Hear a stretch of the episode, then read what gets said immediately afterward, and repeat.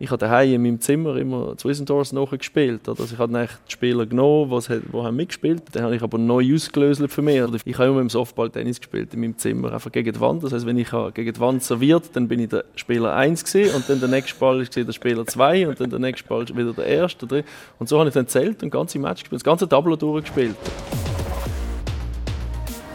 Wir haben ja mal 11-3 verloren. Mit St. Gallen unvorstellbar. Und das erste Mal, mal wieder posten. Die Kassiererin dort gehockt, oder? Tick, tick, tick. Und irgendwann schauen sie zu und schauen mich so an und sagen so, dass sie sich getrauen, noch posten. tick, tick. Da haben die Fans nachher 40, 50 Minuten lang haben die Abfall abgerührt. So Metallkübel, alles Wüste ist zu fliegen gekommen. Es hat Menschen gegeben auf dem Eisfeld dort in dieser Situation. Und ich habe nachher eben müssen unter Polizeischutz das Stadion verlassen und wir sind dann irgendwo in die Berge gefahren. Dort haben sie mein Auto versteckt und von dort aus bin ich heimgefahren. Das ist die Aufwärmrunde, der Podcast von SRF Sport. Wir liefern andere Perspektiven zum Sportthema, wo es reden gibt. Das ist die letzte Aufwärmrunde im Jahr 2022. Und weil es die letzte Aufwärmrunde ist, haben wir uns etwas Spezielles überlegt. Haben keine Gäste eingeladen. Bei mir im Studio eine der Moderatorinnen der Aufwärmrunde, Michelle Schönbächler. Ja, hallo, ich freue mich. Und wir machen etwas, was wir jetzt im Dezember allgemein machen. Wir schauen zurück auf das Jahr 2022. Hey, das ist wahnsinnig. Ich habe schnell geschaut. Gell? Am Schluss waren es irgendwie 21 Aufwärmrunden, die wir gemacht haben. Und es hat Geschichten gegeben. Geschichten, Geschichten. Tolle Geschichten, spannende, faszinierende. Und hey, es war so schwierig, gewesen, die Geschichten rauszunehmen, die noch mehr rausstechen als die mm. anderen. Es ist äh, beim Durchhören, beim Überlegen, beim Durchstrahlen mir wieder bewusst wurde, auch was die uns zum Teil anvertrauen, die mhm. Athletinnen und Athleten, was unsere Expertinnen und Experten jeweils uns erzählen. Das ist ein Riesengeschenk. Du hast gesagt, wir haben schon ein bisschen reingelassen. Oder wir haben reingelassen, Reto. Was ist, wenn du noch einmal äh, so ein bisschen Revue passieren lässt, was ist deine absolute Lieblingsgericht im letzten Jahr? Es ist, wirklich, es ist so schwierig, aber ich habe mich für einen entschieden. Okay. Und zwar der Patrick Winkler, der erzählt hat, wie es ihm gegangen ist nach dem 3 zu 11, das er verloren hat mit St. Gallen. Das ist die fundamentale, die riesige, die gigantisch grosse Niederlage, die sie kassiert haben mit St. Gallen gegen Wiel. Wir haben ja mal 11-3 verloren. Mit St. Gallen unvorstellbar. Unerklärlich eigentlich heute noch. Ähm, da hast du ja auch verkrüchen, aber irgendwann hast du wieder anfangen zu leben und ich mag mich gut erinnern, das erste Mal, als ich wieder im Mikro zu tief war, wie posten. Äh, dann ist dann äh, die Kassiererin dort gehockt, oder? Klassisch so tick, tick, tick. Und irgendwann schauen sie an und schauen mich so an und sagen so, dass sie sich getrauen, noch zu posten. tick, tick und weiter. Und dann ja, da ist wirklich, ja, da ist gesessen, oder? Äh, einfach großartig, weil es äh, so konkret ist und weil wir die Szene vorgestellt haben und weil es ja. Patrick so cool erzählt hat mit dem noch mit dem Tick, Tick. ich kann voll nachvollziehen, dass das eine von deinen Lieblingsgeschichten ist im letzten Jahr. Ja, ist schön, diesen Einblick zu haben, was so abgeht in einem Athlet, wenn er einfach am nächsten Tag in der Migros an der Kasse steht. Ja, und das ist so etwas, das, kann man auch, das können wir uns alle vorstellen. Mhm. Und ich glaube, das macht die Geschichte so konkret so herausragend. Mhm. Du? Ich habe eine Geschichte, wo mir etwas bestätigt wurde, was ich vermutet habe. Und ich finde, er hat es einfach schön erzählt. Oder Michael Stäuble kennen wir alle. Er hat ja äh, 32 Jahre lang für Schweizer Radio und Fernsehen geschafft in der Sportredaktion. Also eine unfassbar lange Zeit. Und ich meine, seine Stimme, mit der sind wir ja eigentlich aufgewachsen. Und äh, zwar äh, Formel 1, Skispringen, überall. Und dann Skispringen, ich meine, was kommt in Sinn? Ja, Flieg sie, mein Flieg. Logisch. Völlig klar. Oder? Und über das haben wir geschwätzt, als er ähm, in äh, Peking war, an der Olympischen Spiel, wie es so ist, die letzten Spiele und überhaupt. Und dann ist das Flieg sie, mein Flieg ein Thema geworden und die Frage nach, woher ist das eigentlich gekommen?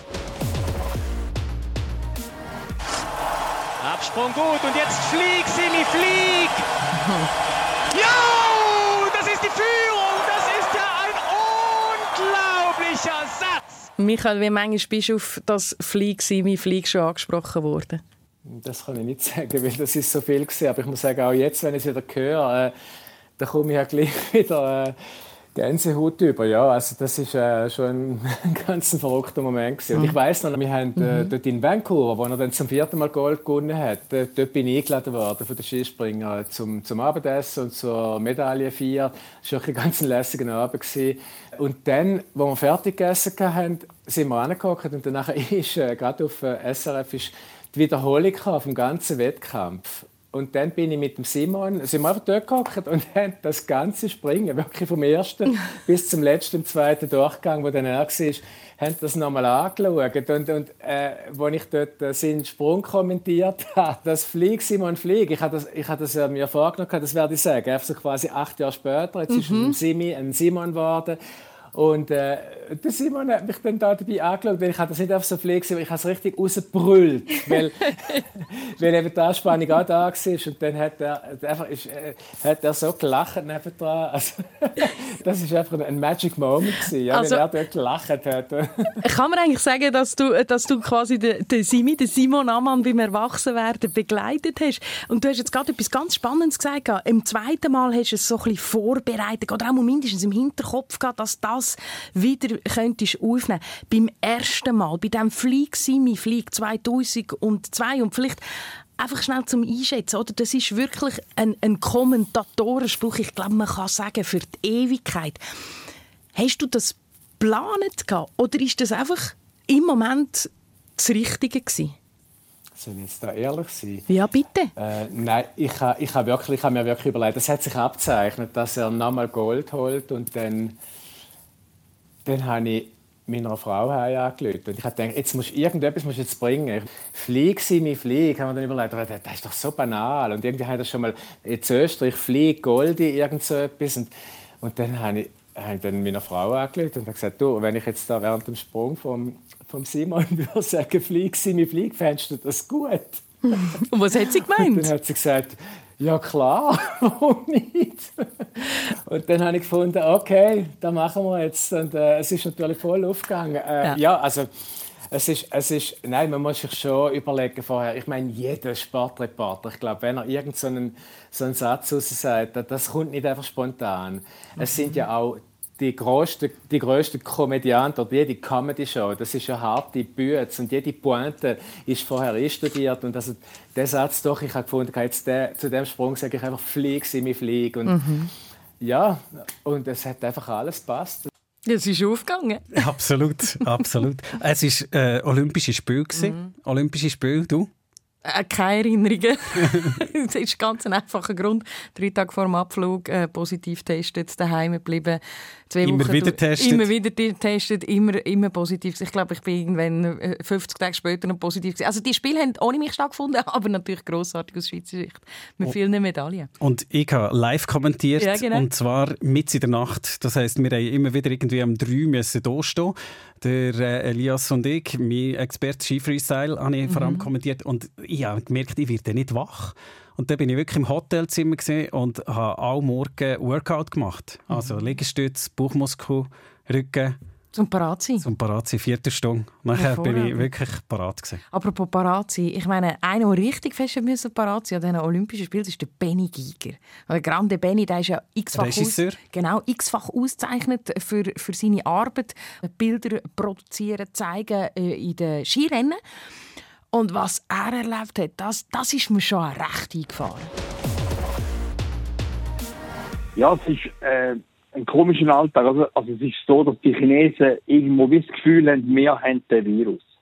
Und wir merken, dass die Chinesen uns einfach komplett abschotten wollen. Also wir sind aus dem Flüger ausgestiegen, haben die Tests gemacht, die Büsse abgeschottet ins Hotel und das Hotel, wo ich jetzt drin bin, ist rundum zugeschlossen. Es hat auch Polizei vor dem Eingang, also es kann keiner raus. Und, und wenn man, also man kommt einfach nicht raus, man ist eigentlich in dieser Bubble rein und in dieser Bubble rein muss man sich bewegen. Und dann werden wir zum Beispiel jeden Morgen mit Bus vom Hotel auch wieder geschlossene Bus ins Skigebiet gefahren. Also quasi von Bubble zu Bubble. Wir fahren dann irgendwie 40 Minuten durchs Land, sehen Leute, aber wir können nicht aussteigen, wir dürfen nicht anhalten. Sie führen uns von der Hotelbubble in die Skibubble und dann sind wir dort wieder drin. Und auch dort gibt es keine Zentrine, auch dort ist der ganze Berg komplett abgeriegelt.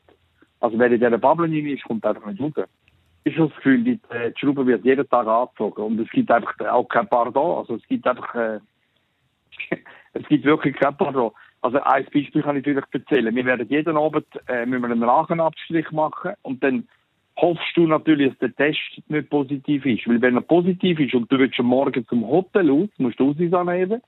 Und wenn, wenn du positiv bist, leuchtet es rot. Und ich, wenn ist das passiert vor drei Tagen, habe ich raus und dann hat es rot geleuchtet. Eins Theater. Dann kommen sie springen und tun die auf die Seite und dann haben alle das Gefühl, ich sei positiv. Und dann ist es irgendwie eine halbe Stunde gegangen bei mir und dann haben sie herausgefunden, dass sie einen Fehler gemacht haben. Da habe ich können arbeiten. Aber es ist natürlich schon nicht so ein lästiges Gefühl, wenn man jeden, jeden Morgen an dem Automat steht und raus her tut und Bingo kann ich raus oder kann ich nicht raus. Das ist natürlich, auch das ist äh, recht belastend. Ja, das kann ich absolut nachvollziehen. Äh, extrem. du wie? Der Elias Ambiel und ich haben darum auch entschieden, von da aus zu kommentieren. Einer der Gründe war, weil wir die lange Quarantänezeit in diesem Hotel haben wollen vermeiden weil wir einfach nicht gewusst haben, werden wir denn positiv oder eben nicht. Ich hatte wenigstens Quarantäne daheim gehabt. Genau. weg von, von diesen speziellen Olympischen Spielen, weg von Peking, hin, äh, gleichwohl so noch, noch zu Grossanlässen, wo wir hatten. Dort sind ja die Skifahrer sind ja zu Peking auch ganz, ganz gross rausgekommen. Und eine, die auch ganz gross rausgekommen ist in ihrer Zeit, ist die Erika Hess. Und die hat ja 1997 wirklich abgeräumt. Die hat bei diesen legendären Skiweltmeisterschaften von Grand Montana, Montana. genau, hat sie äh, Gold geholt. Und hey, es ist nicht alles immer nur eitel Sonnenschein gewesen. Das hat sie uns erzählt. Und das war für mich- für mich eine von der ganz, ganz bewegenden Geschichten. Gewesen. Und zwar habe ich mich in der Abfahrt qualifiziert und eine von der Abfahrerinnen, Brigitte Dörtli, hat sich äh, für einen Riesenslalom qualifiziert. Also eigentlich unlogisch, ich bin ja eher die Technikerin gewesen. Nur von dem Resultat her hat sich so ergeben, dass sie den Riesen gefahren ist und ich die Abfahrt. Und dann bin ich an dem Tag, wo der Riesenslalom stattgefunden hat, bin ich Slalom trainieren und zwar mit der Herrenmannschaft und dort ist der Schag mein Mann war dort der Trainer und ich durfte mit ihm trainieren. Ich hatte ein wunderbares Training. Und bin dann den Riesenslalom anschauen im Fernsehen, der zweite Live. Und dann hat das Vreni gewonnen, das Vreni Schneider. Und dann wollte ich ihr gratulieren ins Ziel. Und dann komme ich in das Ziel ab und, und ich war so happy für sie. Und äh, dann ist das Publikum und die Masse, ja, warum bist du nicht gefahren? Zu mir gesagt, du hättest doch eine Medaille gemacht und du hättest und so. Und dann ist mir das total wieder eingefahren. Und dann bin ich zurück ins Zimmer. Und was ist passiert? Dort sind zwei Mädchen auf dem Podest gewesen, und das sind alle an die Rangverkündigung. Und ich bin Mutterseelen allein im Zimmer gewesen. und bin traurig gewesen. Und das ist, sind manchmal so Momente, wo man so sensibel ist, wo man auf so Sachen auch viel mehr reagiert, weder in einem anderen Moment. Und dann ist dort der Schag, der bei den Herren im Hotel war, ist zu mir ins Hotel gekommen, hat mir irgendetwas müssen bringen und dann hat er gemerkt, dass bei mir irgendetwas nicht gut ist und ist dann zu mir gekommen. Und dann habe ich einfach mich können, habe einfach können erzählen also es gibt ja eigentlich nicht viel zu erzählen. Man kann das fast nicht in Wort umsetzen. Es ist einfach da im Herzen. Es ist einfach die finden, wo man, wo man, wo man verletzt ist. Und das muss man irgendwie muss man die Verletzung rausbringen. Und durch das, dass man sie jemandem kann zeigen oder geben oder sagen, kommt man aus dem raus. Und nachher ist ein Tag dazwischen ist frei gewesen. Und dann sagt der Schag, du weißt, du hast ein super Training gefahren. Wenn du so fährst am Slalom, kein Problem, dann kommst du durch, das, das passt. Kannst am nächsten Tag kannst das Training machen oder gehst frei Skifahren. Und dann bin ich wirklich frei Skifahren am nächsten Tag. Und am übernächsten Tag habe ich das Slalom gewonnen an der Weltmeisterschaft. Also einfach zum zeigen, dass man manchmal irgendwo äh, die Person braucht oder die Leute, die einem im richtigen Moment zuhören können und vielleicht die richtigen Worte finden, damit es wieder vorwärts geht. Ich habe mich gerade zurückversetzt gefühlt, als wir die Aufnahme gemacht haben. Das war in Saint-Légier im Kanton Watt, oberhalb vom Genfersee. Eingeladen. Genau, wir durften vorbeigehen bei der Erika. Weißt du noch, sie hat, noch sie, hat, sie hat schon gar noch etwas auf Tisch Genau, gehabt. genau. Rüeblichkuchen hat es gegeben. Rüeblichkuchen, genau. und Ich habe nicht mehr gewusst, was, aber Ja, super. Ja, und das ist eben schon auch schön an dieser Aufwärmrunde. Oder? Wir haben immer wieder die Möglichkeit gehabt, wirklich auch zu Athletinnen und Athleten heimzugehen oder in die Nähe zu gehen, an einem speziellen Ort und mit ihnen die Geschichten erleben. Und da passt eine dazu, die wir im Trainingscenter besucht haben, Ja, oder? genau. Leonie Küng, wo wir äh, ins Bernische sind und mit ihr geredet haben über einen Glamour von New York, über das grosse Turnier, über das US Open, äh, gross Glamour. Ja, ja. Laut. Und sie hat andere Sachen erzählt von New Nix, York. genau, nix Glamour.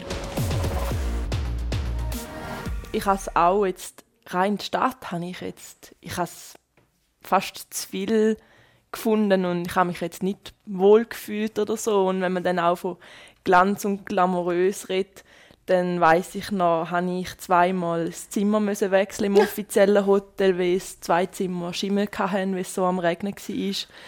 Ja, das sind dann auch so lustige Geschichten, wo du dann musst sagen, ja.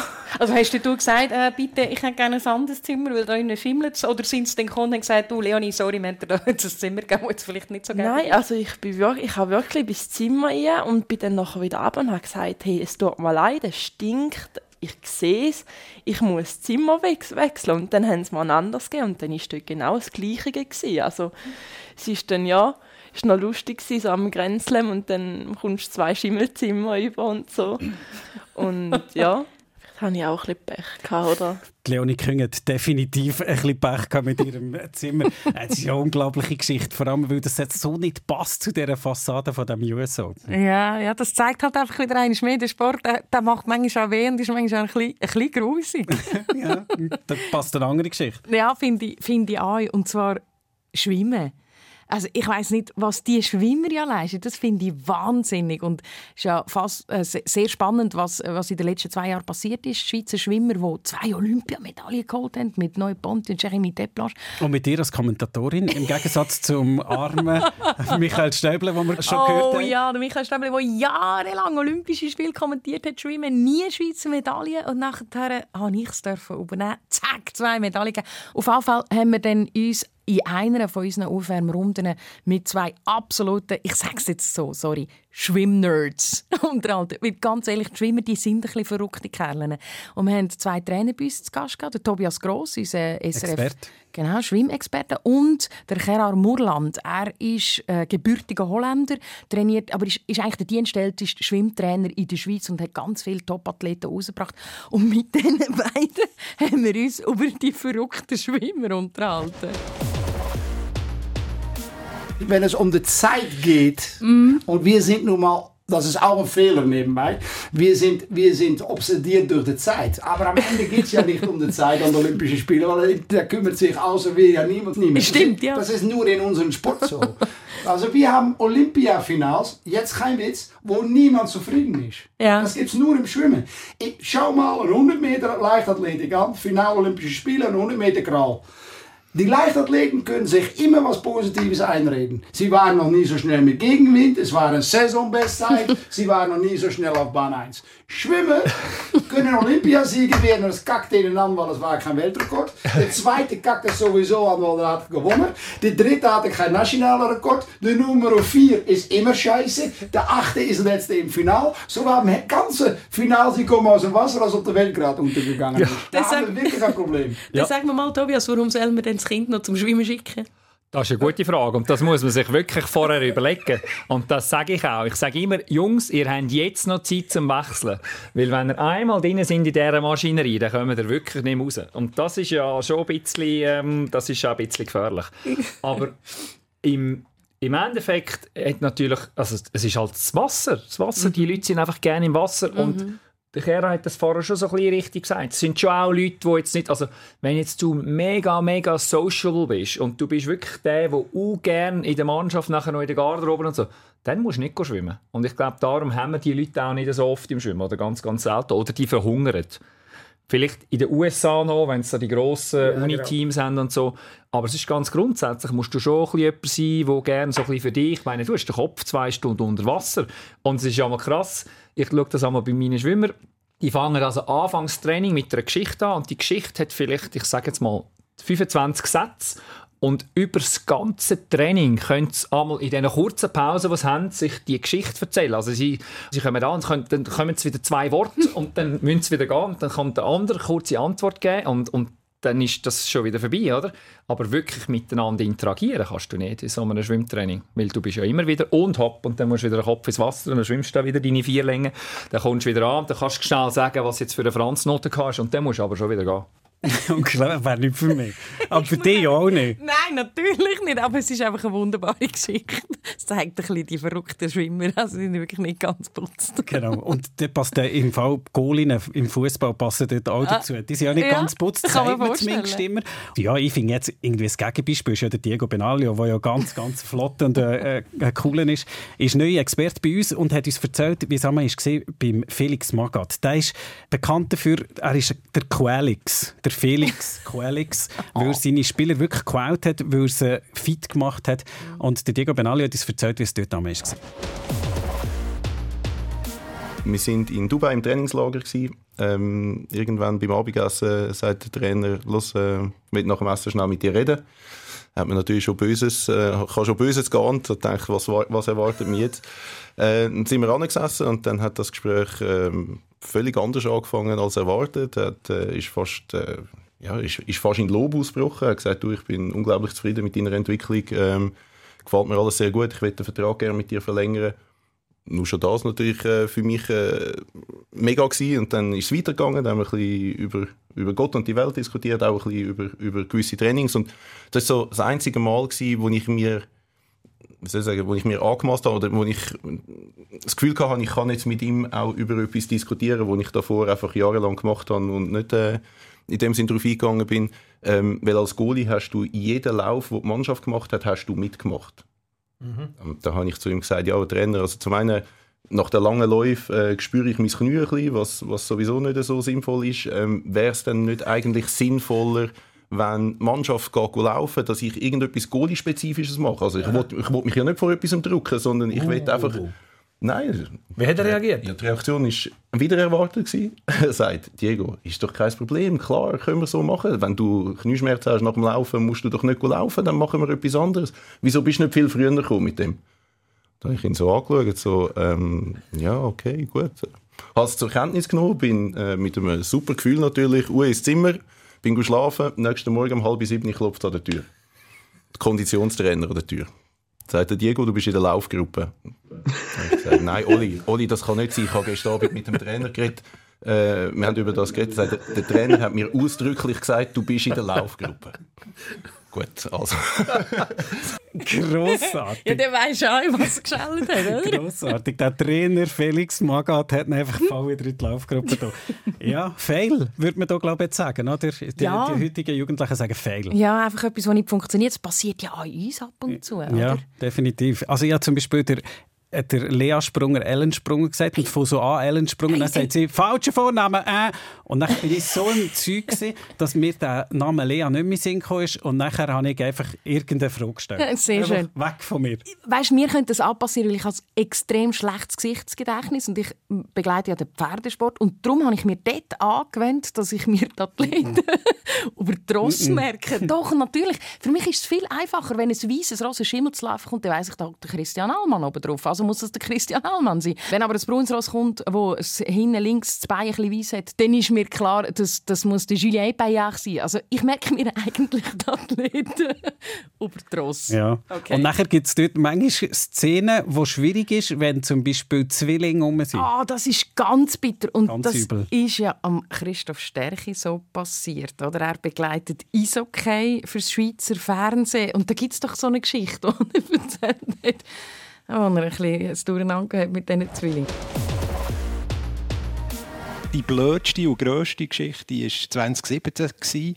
Da habe ich ein Fernsehinterview gemacht für Halbfinale, Final. Und dann hat es geheißen, du sollst etwas machen mit dem Henrik Lundqvist, dem schwedischen Goalie von den New York Rangers. Das ist eine riesen Nummer, der macht noch Musik und so. Die haben Training. Und dann sind wir, der Kameramann und ich, der Werni Meier und ich, in die Trainingshalle zu Köln. Am 4 war das Training und haben dort dem, dem Medienchef gesagt, wir wollen mit dem reden. Ja, ja, es sei gut. äh, Es haben noch andere da, Dänen und Finnen, ob wir dann mit ihnen können, weil der redet Englisch. Und haben gesagt, kein Problem, wir warten, oder? Und dann war das Training fertig und die Spieler sind gekommen und gegangen und der, der Lundqvist ist nie gekommen, wirklich nie gekommen. Und dann haben wir gesagt, hey, Lundqvist, ja, ja, ja, ja, er kommt, er kommt. wir waren noch am, am 7. Uhr das Training war um 4 Uhr. Und dann ist er gekommen. Und nachher die, die Dänen und Schweden, die sind alle schon gegangen. Und Ah, die nicht die. Dänen und Finnen, die, sind, ja, nein, die haben nicht gewartet, die haben die Nase voll gehabt. Oder? Dann ist er zu den schwedischen Journalisten, hat auf Schwedisch mit denen geredet. Und dann ist er bei uns vorbeigekommen und haben gesagt, dürfen wir noch schnell ein Interview machen? Ähm, äh, über eure Geschichte und so, jetzt mit eurem Bruder an der WM der gleichen Mannschaft, das ist doch super, oder? Dann hat er gesagt, ja klar, klar. Dann habe ich das Interview angefangen, Henrik Lundqvist, wie ist das jetzt an dieser WM mit dem Bruder? Dann hat er gesagt, ich bin der Joel. Dann hat er gesagt, ja was? Nein, jetzt machst du einen Witz, oder? Nach drei Stunden warten, ich bin der Joel. Dann hat er gesagt, nein, ich auch nicht. Dann hat er gesagt, Mo, ich bin der Joel, ganz ehrlich, ich bin nicht der Hendrik. Dann hat er gesagt, ja, aber sorry, der Zwillingsbrüder, oder? Und nachher äh, habe ich gesagt, ja, wir eigentlich der gespielt. Ah, der hat der Hendrik wollen. Aha, aha, ähm, ja, warte, ich rufe ihn an. Dann hat er den Mann gerufen. Er ist schon im Hotel, aber er kommt zurück. Nein, sicher Jetzt ist der nicht. Hendrik Klunk, Mo, Wow. der Goalie von den New York Wow. Rangers, ist zurückgekommen. Und dann haben wir dort mit dem Hendrik und mit dem Joel können ein Interview machen Wunderbar über die WM. Es hat eine schöne Geschichte gegeben.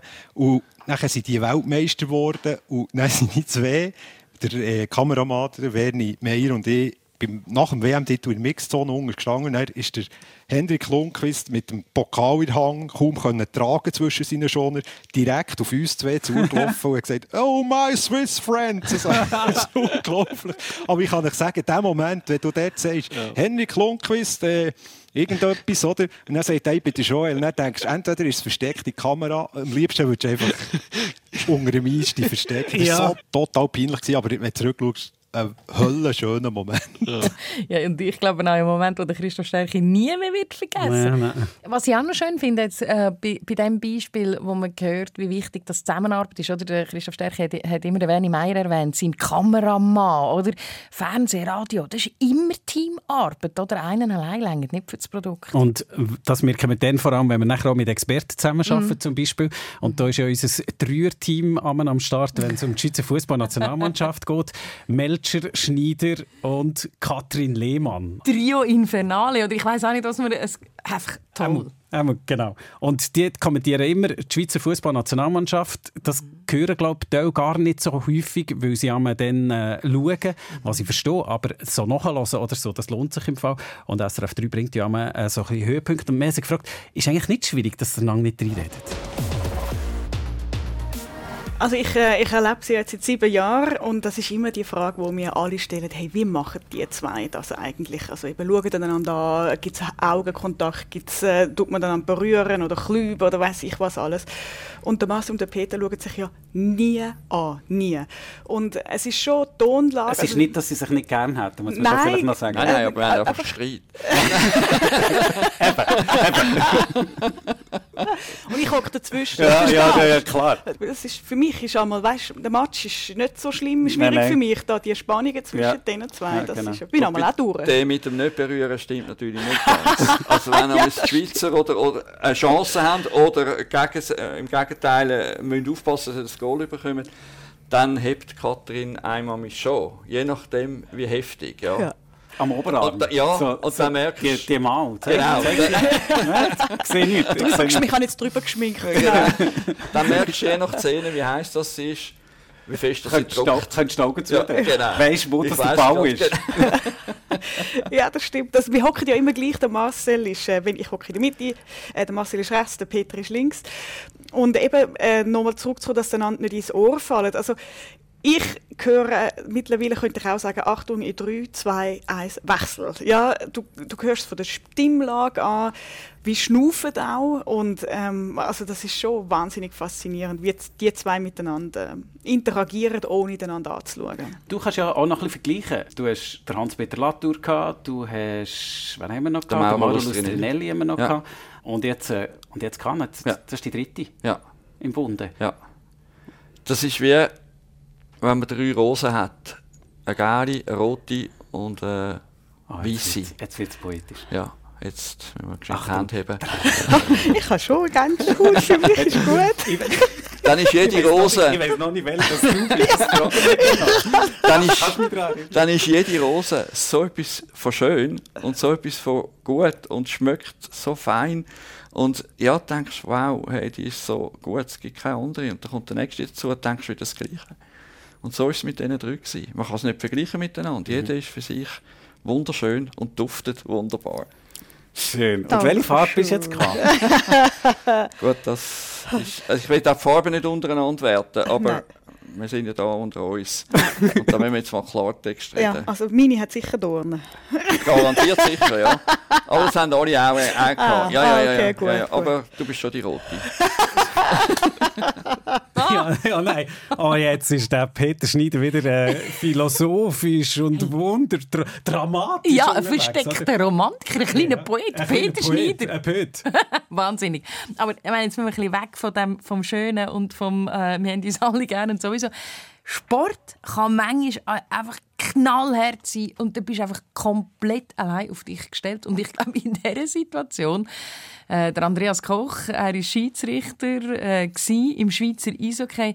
In dieser Situation hat es keine Rosen für ihn auf dem Nein, Eisfeld, nein. sondern Steinblöcke aus dem Tessin. Ja, und alles andere Müll noch. ja, es war eine eindrückliche Situation, die er da geschildert hat.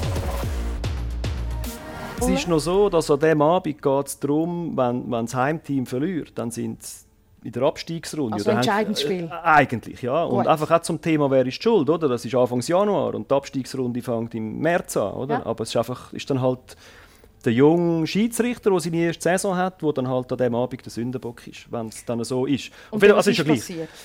Das Spiel ist an und für sich recht gut gelaufen. 30 Sekunden vor Schluss gibt es eine Situation, wo sich zwei packen oder so ein bisschen. Und eben, das Mhm. dürfen wir, das ist ein Mannensport, ja. nicht wie Fußball, sondern da darf man sich so ein bisschen einmal anlangen zwischendurch.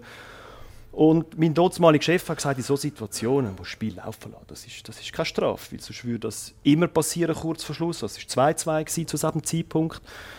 Ähm, also lasse ich das Spiel weiterlaufen, ich fahre an dieser Situation vorbei, denke noch insgeheim, cool, oder? das ist jetzt gerade das, was mein, mein Chef mir gesagt hat, mach das. Und dann schießt Davos 30 Sekunden vor Ende von dem Spiel in doppelter Unterzahl das entscheidende Goal und besiegelt da äh, die Abstiegsrunde für Ambri. für Ambri. Ja.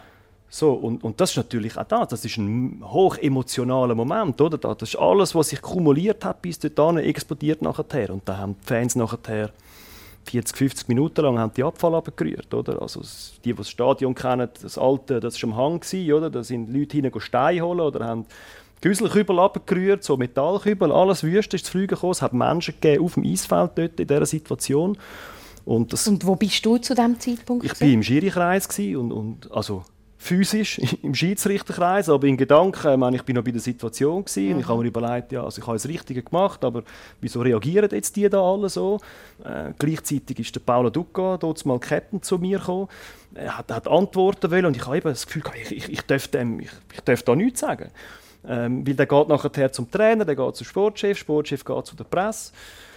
Äh, gleichzeitig hast du Davos auf der anderen Seite, der Druck macht und sagt, du, äh, Andi, Zeit, oder? Äh, Was machen wir jetzt da? Gehen wir in die Garderobe, spielen wir weiter, brechen wir ab? Und äh, meine erste Saison habe ich mir überlegt, ja, bin ich noch tragbar nach so einer Situation? Also einfach ganz einen Haufen so Bilder. Gell? Und das Spiel wäre noch 30 Sekunden oder so gegangen? Nachher, Kurz. ja, genau. So. Und, Ja. und also einfach, wir müssen das ein bisschen abkürzen da, oder? Und ich habe nachher eben müssen unter Polizeischutz das Stadion verlassen und wir sind dann irgendwo in die Berge gefahren, dort haben sie mein Auto versteckt und von dort aus bin ich heimgefahren.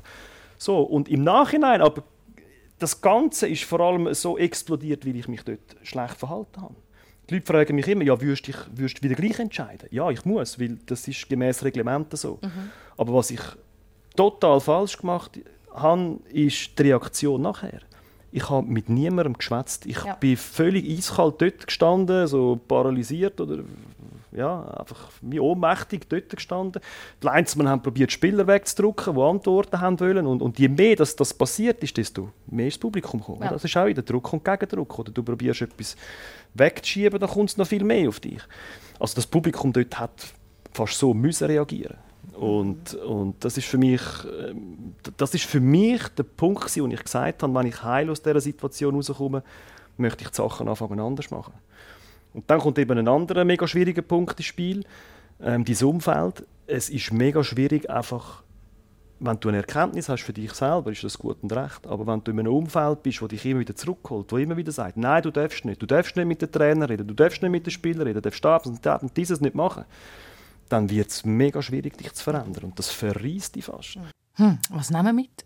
Etwas vom Wichtigsten ist saubere Kommunikation. Definitiv. Gerade, gerade bei den Schiedsrichtern, aber nicht nur natürlich, auch bei den Athletinnen und Athleten. Absolut. Und dort ist es ja auch immer so spannend. Oder? Ich, ich habe mir manchmal überlegt, wenn man mich jetzt fragen wenn ich Athletin wäre, ähm, was willst du mal erreichen? Ich, ich könnte nicht sagen, ich will mal Weltmeister werden.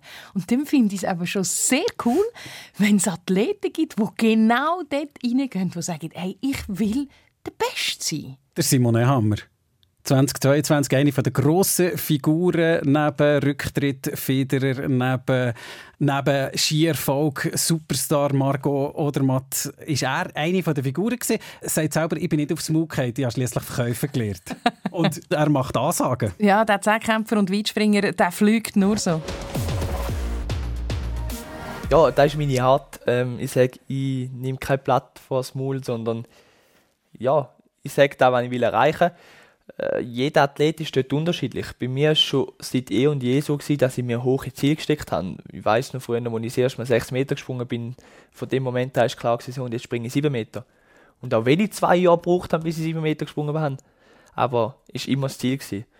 Und andere können halt damit nicht umgehen, wenn sie so hohe Ziele setzen, sondern sagen, nein, ich brauche realistische. Und für mich ist es halt einfach so gewesen, nein, ich will da erreichen. Und das sage ich mir immer und das mache ich. Und ich sage ja jetzt nicht vor den Medien so, und jetzt springe ich 9 Meter im Weitsprung. Weil es ist ja noch nie neben 9 Meter gesprungen, aber Knapp ich will, nicht, aber ja, genau, genau. ich will in meiner Karriere sicher mal noch 8,50 Meter springen und da äußere ich auch. Und da bin ich auf bestem Weg dazu und genau das gleiche im Zehnkampf hat es noch ganz, ganz viel, wo ich will erreichen, wo ich weiß, wo ich kann erreichen. Und wenn ich das kann erreichen, dann sind auch Medaillen realistisch und jetzt eben, wie gesagt hast, schon ein paar Mal bewiesen. Und da werde ich auch wieder aktiver. Eben, man muss sich das schon vergegenwärtigen. Ihr seid 22. Euer beste Alter als Leichtathlet kommt eigentlich erst. Und ich meine, es geht alles so verrückt schnell. Also, mindestens von außen gesehen geht es auch für euch manchmal ein bisschen schnell. Weil ihr könntet etwas an, sagen zum Beispiel, ja, der Schweizer Rekord im Zehnkampf, irgendein ist der Sommer hole ich den. Jetzt ist die Saison eigentlich losgegangen und ihr holt den quasi bei der ersten Gelegenheit.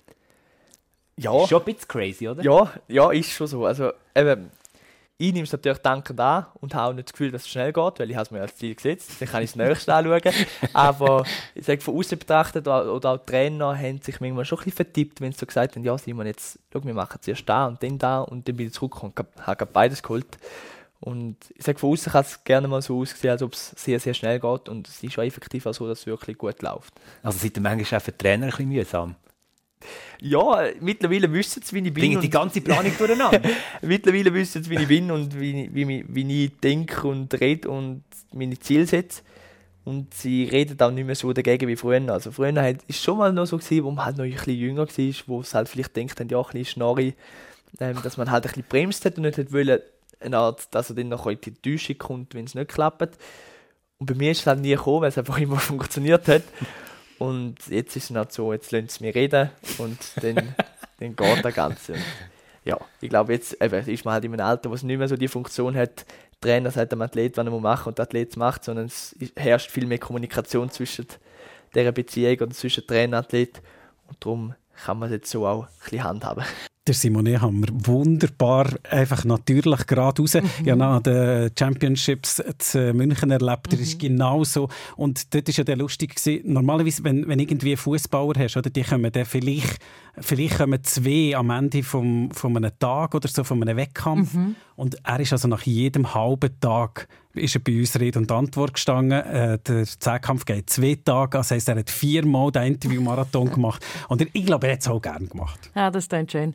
Ähm, ja, Sport ist Träumen, Sport ist Ziel erreichen, Sport ist äh, etwas, das unglaublich viele Emotionen kann auslösen kann. Also ich glaube, das kann sämtliche Gefühle des Menschen auf der ganzen Palette bespielen. Und wenn wir ehrlich sind, die ganz schönen Gefühle sind doch die, wo wir einfach Freude haben, wenn wir träumen können. Und ich, eine Geschichte, die mir auch noch hängen geblieben ist, ist wirklich die von Marco Chiudinelli, äh, Tennisexperte bei SRF wo er, wo er wieder von seinen Kindheitsträumen erzählt hat. Ich sage immer, ich, ich, bin so froh, ist das Turnier da, ich bin so froh, organisiert der Roger das Turnier. Er hat es damals schon organisiert, weil das ist einfach ein Highlight für, für, für, für tennisbegeisterte Kids, wie ich eins äh, gesehen bin davon. Und das hat auch wieder, obwohl ich den Profiweg für mich nicht gesehen habe äh, damals, aber es hat einfach trotzdem motiviert, um äh, ich habe daheim in meinem Zimmer immer zu Isendorf nachgespielt. Also ich habe die Spieler genommen, was, die haben mitgespielt, das war ja dann gegeben. Gewesen. Dann habe ich aber neu ausgelöst für mich. Also einfach auf einen Zettel geschrieben, in einen Topf da ausgelost. Und dann, wenn irgendwie eine Auslosung nicht passt hat, dann habe ich halt das irgendwie als sozusagen Referee angepasst. Und bei mir war immer gewesen, damals im Finale, ist echt gegeben gewesen. Es hätte keine Überraschung gegeben, aber das Finale ist gegeben gewesen. Es wird immer der Lasse gegen einen Lendl sein. und äh, ich habe dann das so gemacht, ich hatte dann ich einen Stock weiter unten dran, die war sehr verständnisvoll. Gewesen. Ich habe immer im Softball Tennis gespielt, in meinem Zimmer, einfach gegen die Wand. Das heißt, wenn ich gegen die Wand serviert, dann bin ich der Spieler 1 gewesen, und dann der nächste Ball war der Spieler 2 und dann der nächste Ball wieder der erste. Oder? Und so habe ich dann zählt und ganze Match gespielt, das ganze Tableau durchgespielt, also effektiv. 16 Erstrundenmatch, 8 äh, Achtelfinals und so weiter. Und eben, ich, ich habe das noch irgendwo daheim oder meine Mutter hat es, ich weiß noch genau, wie das aussieht. Mit Bleistift habe ich das Tableau nachgezeichnet mit dem Strich und dann am Schluss war es Lasse Glendl. Ich weiß nicht mehr, wer gewonnen hat, das muss ich ehrlich sagen. Aber der eine oder der andere so Kindheitstraum sind schon Schönes. Ja, wunderbar. Und einfach so eine Geschichte, typisch für die Aufwärmrunde, eine Geschichte, mhm. sie bleibt uns, mhm. Analysen und so bleiben uns vielleicht einen kurzen Moment und das, was wirklich bleibt, das sind auch die Geschichten, die wir jetzt durchgegangen sind. Wir hätten noch viel, viel mehr können, weil es so viel mehr äh, gegeben hat, so mhm. viel mehr Vorschläge auch von unseren Kolleginnen und Kollegen, die mit der Aufwärmrunde unterwegs waren. Wunderbar. Das sind also die Geschichten 2022, wo wir gehört haben, wo wir haben dürfen dabei sein, wo wir haben dürfen mitleben. Reto, 2023, da gibt es auch wieder Sport, oder? Absolut, absolut. Wir machen weiter, wir machen auf diesem Weg weiter. Wir wollen weiter Geschichten erzählen, die man sonst vielleicht eben nicht so gehört. Neue Geschichten, Geschichten, die ganz persönliche Färbung haben. Und wir wollen ein bisschen hinter Kulissen schauen, wie mit unseren Kolleginnen und Kollegen, wenn es darum geht, Fernsehen zu machen, äh, Radio zu machen, Multimedia zu machen. Und das machen wir auch am 23. Wir fangen an, ähm, Anfang Januar mit, Achtung, Reiten. Ja, endlich! Endlich! CHI Basel. CHI Concours Hippique International von Basel, ganz genau. das ist unser erstes Thema im 23. Das ist es von der Aufwärmrunde im 22. Bleibt uns treu, abonniert uns und wir freuen uns aufs 23. auf ganz viel Geschichte. Die Aufwärmrunde. Moderation Michelle Schönbächler. Produktion Reto Held. Projektverantwortung Jan Betzold.